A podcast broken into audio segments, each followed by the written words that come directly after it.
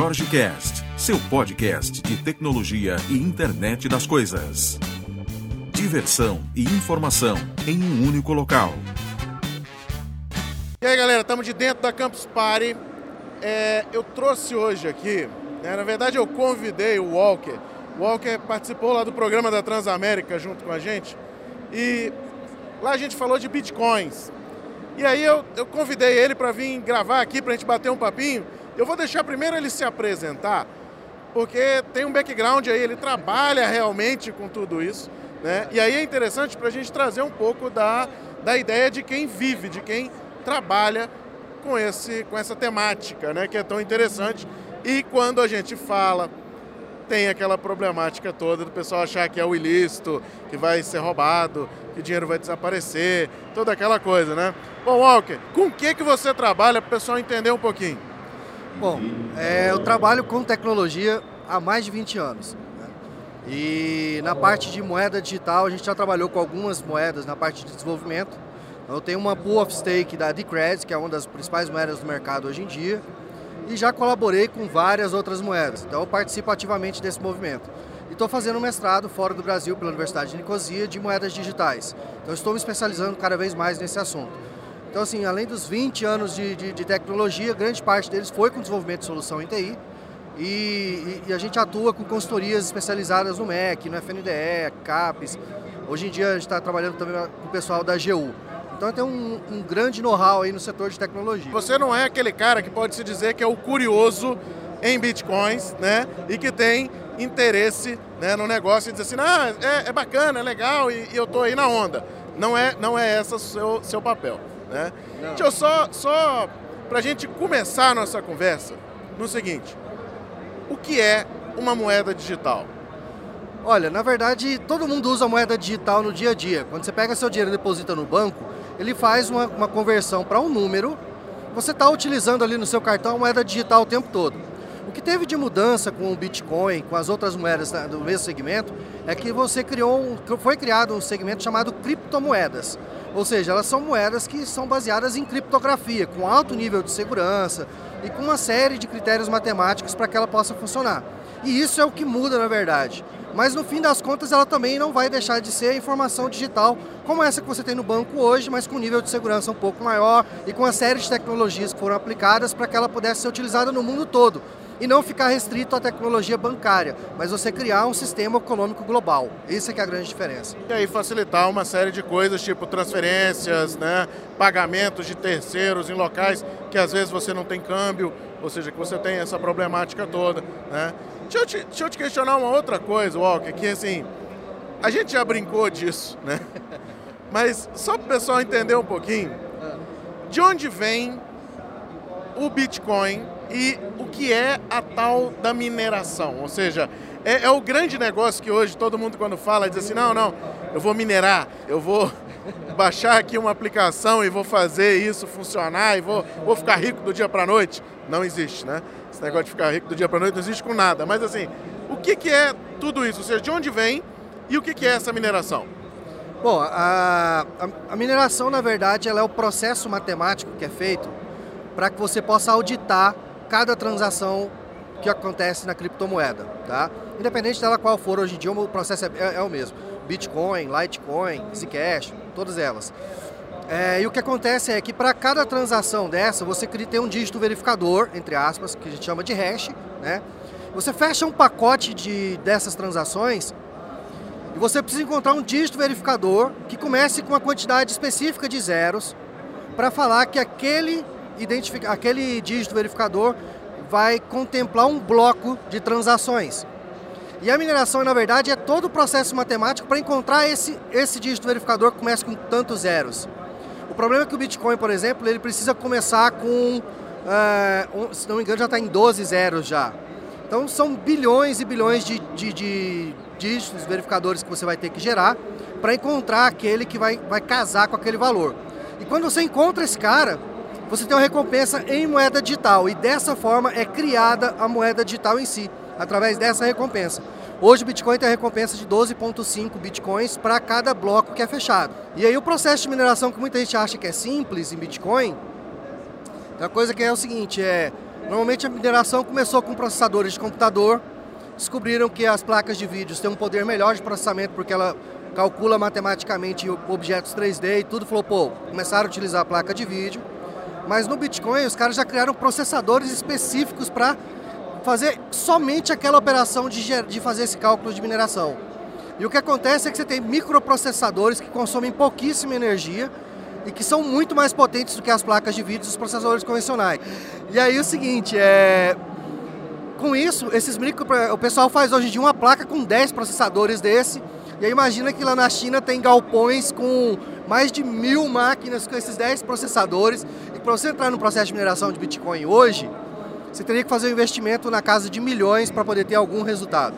Tá? Mas, se você quiser, você pode ainda minerar com placa de vídeo, algumas moedas alternativas, moedas novas que estão surgindo no mercado, e aí é onde entra o processo de mineração para moedas alternativas.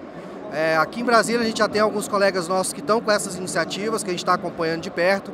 A gente está fazendo algumas iniciativas também com parceiros investidores para atuar com essa linha aqui no Brasil. Inclusive até estamos verificando possibilidades fora. E é uma, uma das possibilidades que você pode ter para minerar e conseguir algum resultado. Ou seja, não é nada ilegal. Não. Não estamos falando de roubar dinheiro dos outros. Não estamos falando de. É, porque é, corre né, aquelas lendas que aí o povo às vezes não sabe o que é o tema. E aí diz assim: não, não, minerar é você pegar o Bitcoin que às vezes é de outra pessoa, é pegar alguma coisa. Não tem nada a ver com isso. Ou seja, a gente está falando de um processo que é para criação né, desse, dessa chave. A emissão. É, na, na, verdade seria assim, como que o Bitcoin é emitido, qualquer outra moeda digital é emitida? Na mineração.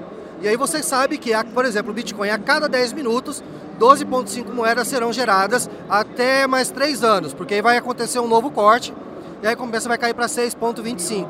E assim gradativamente, o Bitcoin vai ser emitido até o ano de 2140, segundo as projeções matemáticas que a gente tem. Aí depois disso para mas existirão 21 milhões de moedas de Bitcoin disponíveis no mundo. Hoje já são 16 milhões, mas o limite máximo será de 21 milhões, não vai passar disso. Ou seja, existe regra, existe uma série de coisas por trás, existe todo um mercado trabalhando em cima disso. Né? Quando se fala de bitcoins, a gente fala de algumas tecnologias que hoje são amplamente utilizadas, né? então coisas novas que surgem. E aí, desses caras, por exemplo, blockchain. Blockchain vem desse, desse movimento. Né? O que, que é blockchain? Para assim, a galera que nunca ouviu falar e que começou a ver assim, vamos criar uma fintech, vamos entrar no movimento de blockchain, vamos fazer isso, vamos fazer aquilo. O que, que é um blockchain? Cara, blockchain foi, é uma das minhas paixões atuais, cara. Sim, ela, ela é basicamente a tecnologia que foi criada para que o Bitcoin funcionasse. Então, se a gente for parar para pensar, lembra daquela brincadeira do quem veio primeiro, ovo ou a galinha? No caso do Bitcoin e blockchain é a mesma coisa. Um não existiria sem o outro. Não existiria Bitcoin sem blockchain, não existiria o blockchain sem o Bitcoin. E acontece que está sendo uma, uma é, eles juntaram um conjunto de tecnologias para poder criar o blockchain, mas de forma para a galera mais técnica, é fácil explicar assim. Ele é um banco de dados distribuído. É um banco de dados que você pode compartilhar via P2P, igual você compartilha um vídeo na internet, por exemplo. Entendeu? Só que esse banco de dados tem uma diferença. Você insere informação e depois você só pode consultar. Não tem alteração, não tem deleção, não tem modificação. Você não faz mais nada. Insere, consulta e acabou. E isso permite uma baita de uma rastreabilidade no sistema. E o que acontece é que teve um cara, que o Bitcoin, quando você faz uma transação, ele tem um campozinho de comentário. Você pode colocar 80 caracteres lá. Um maluco virou e falou assim, cara, se eu botasse 2 mil caracteres, 3 mil caracteres nesse campo de comentário, o que, que ia acontecer? E aí nisso eles perceberam que eles poderiam armazenar pedaços de código ou regras de negócio é, dentro desse, desse conjunto de campos. E foi onde começou-se uma nova evolução, uma nova onda agora que a gente chama de contratos inteligentes, né?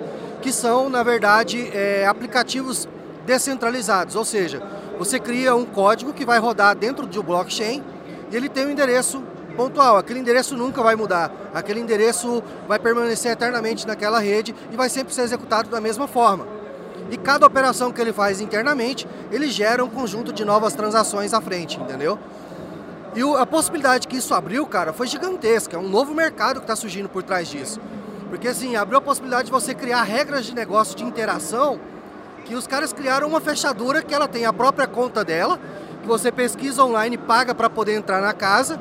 Se deu algum problema, a própria fechadura, por exemplo, chama o encanador, paga para o encanador o reparo e tudo ela resolve automaticamente.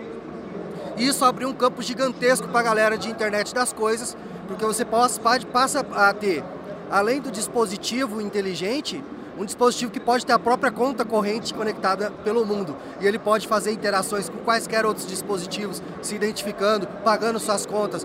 Quebrou uma peça, ele mesmo vai lá, pede a peça dele e repara se for o caso, entendeu? É, loucuras desse tipo que dá para fazer com um contrato inteligente, além de inúmeros setores que vão ser impactados por isso. Imagina a Polícia Federal com um banco de dados de todos os. Uh, banco de dados genéticos de todos os criminosos no mundo compartilhado via blockchain, por exemplo. Apesar da gente saber que Uh, o DNA é gigantesco, não é tão simples assim, mas já existem estudos nessa linha, por exemplo, entendeu?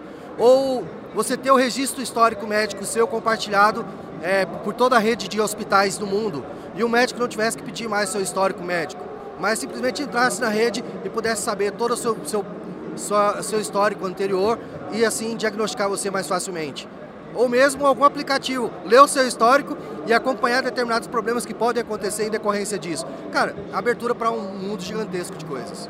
Ou seja, é de novo uma coisa que surge para dar vida a outra e que acaba modificando toda uma realidade. Né? É, é, são coisas hoje que a gente vê no mundo da tecnologia, né? empresas que criam uma determinada tecnologia, às vezes não sobrevivem para ver aquela tecnologia né? andar, e a tecnologia que ela criou acaba se disseminando e criando uma série de novas coisas, às vezes com pequenas modificações, como foi esse caso que você, que você citou aqui, que abre esse leque tão extenso de coisas. Deixa eu te perguntar um negócio. Você já foi em outras Campus Party? Não, cara. É a primeira que eu tô vindo, você acredita? O que, que você tá achando? vontade das outras vezes, a mulher não, não liberava. O que, que você está achando? O tá que, que você está achando dessa Campus Party aqui em Brasília, de um evento como esse aqui em Brasília, para trazer essa comunidade de tecnologia que até então a gente conhece um pedaço dela, né? Mas que alguns conhecem um pequeno nicho, outros conhecem outro, e hoje está todo mundo reunido aqui dentro do centro de convenções. O que, que você está achando do evento? Cara, assim, pô, chega arrepio. é do caralho, velho. Não tem assim como explicar. Pra gente que é de tecnologia, que eu, por exemplo, tive, tentei várias vezes ir na campus, mas em decorrência de agenda, por, por ser consultor, você sabe como é que é. Você nunca sabe quando vai acontecer bomba, né? E aí eu nunca tive a possibilidade de estar lá em São Paulo. Então tá, ter a possibilidade de ter isso aqui em Brasília, com todo o ecossistema, é, com toda essa galera, é, é uma coisa assim, não tem nem palavras para falar. A única coisa que eu falo, cara, é do caralho, é uma experiência única, com certeza vai ficar na cabeça por muito tempo. Eu já dei a brin... já, fazer, já dei uma invadida ali, no... já roubei o, o, o já deu uma faladinha, uma brincada já, e tem muitas coisas que acontecem aqui que só existe na campus, velho. Você não vai encontrar em nenhum outro evento. Essa liberdade nerd que a gente tem aqui, só existe aqui, velho, não tem outro lugar. É um negócio, é um negócio insano, velho. Eu mesmo até brinquei com a galera. A gente vai ter um evento mais tarde aí com Arduino. Eu falei, ó, quem quiser comprar Arduino, quiser pagar em Bitcoin, moeda digital, tô dentro. tá liberado. Walker, valeu, obrigado demais. Eu acho que é um tema que o pessoal merece pesquisar um pouco mais né, tirar um pouco dos mitos, né, desvendar um pouco essa, essa informação, correr atrás de fontes sérias, principalmente, né, para buscar mais informação. Tá? Muita coisa está sendo feita, regulamentação vem por aí, alguns países já estão adotando como moeda, né, não como moeda principal, né, mas como uma possibilidade, uma forma de pagamento. Né? E assim, muita coisa bacana. Quem quiser seguir você, achar você aí nas redes sociais, como é que procura? Cara, o Alker Alencar, em qualquer rede social, tá? Vocês vão me encontrar facilmente lá, LinkedIn, Facebook. Eu não tô nas, nas redes de namoro, essas coisas, porque eu sou casado, né, pô? Não dá treta. Mas todas as redes sociais vocês vão me encontrar como Alcar Alencar, Gmail e tudo, é muito fácil me encontrar aí na rede. E outra, pesquisou na internet, o Alcar Alencar, Blockchain Walker, você vai me achar na hora, velho, é tranquilo, é susto. Beleza. Obrigado, Walker. Valeu. Falou, um abraço. Obrigado.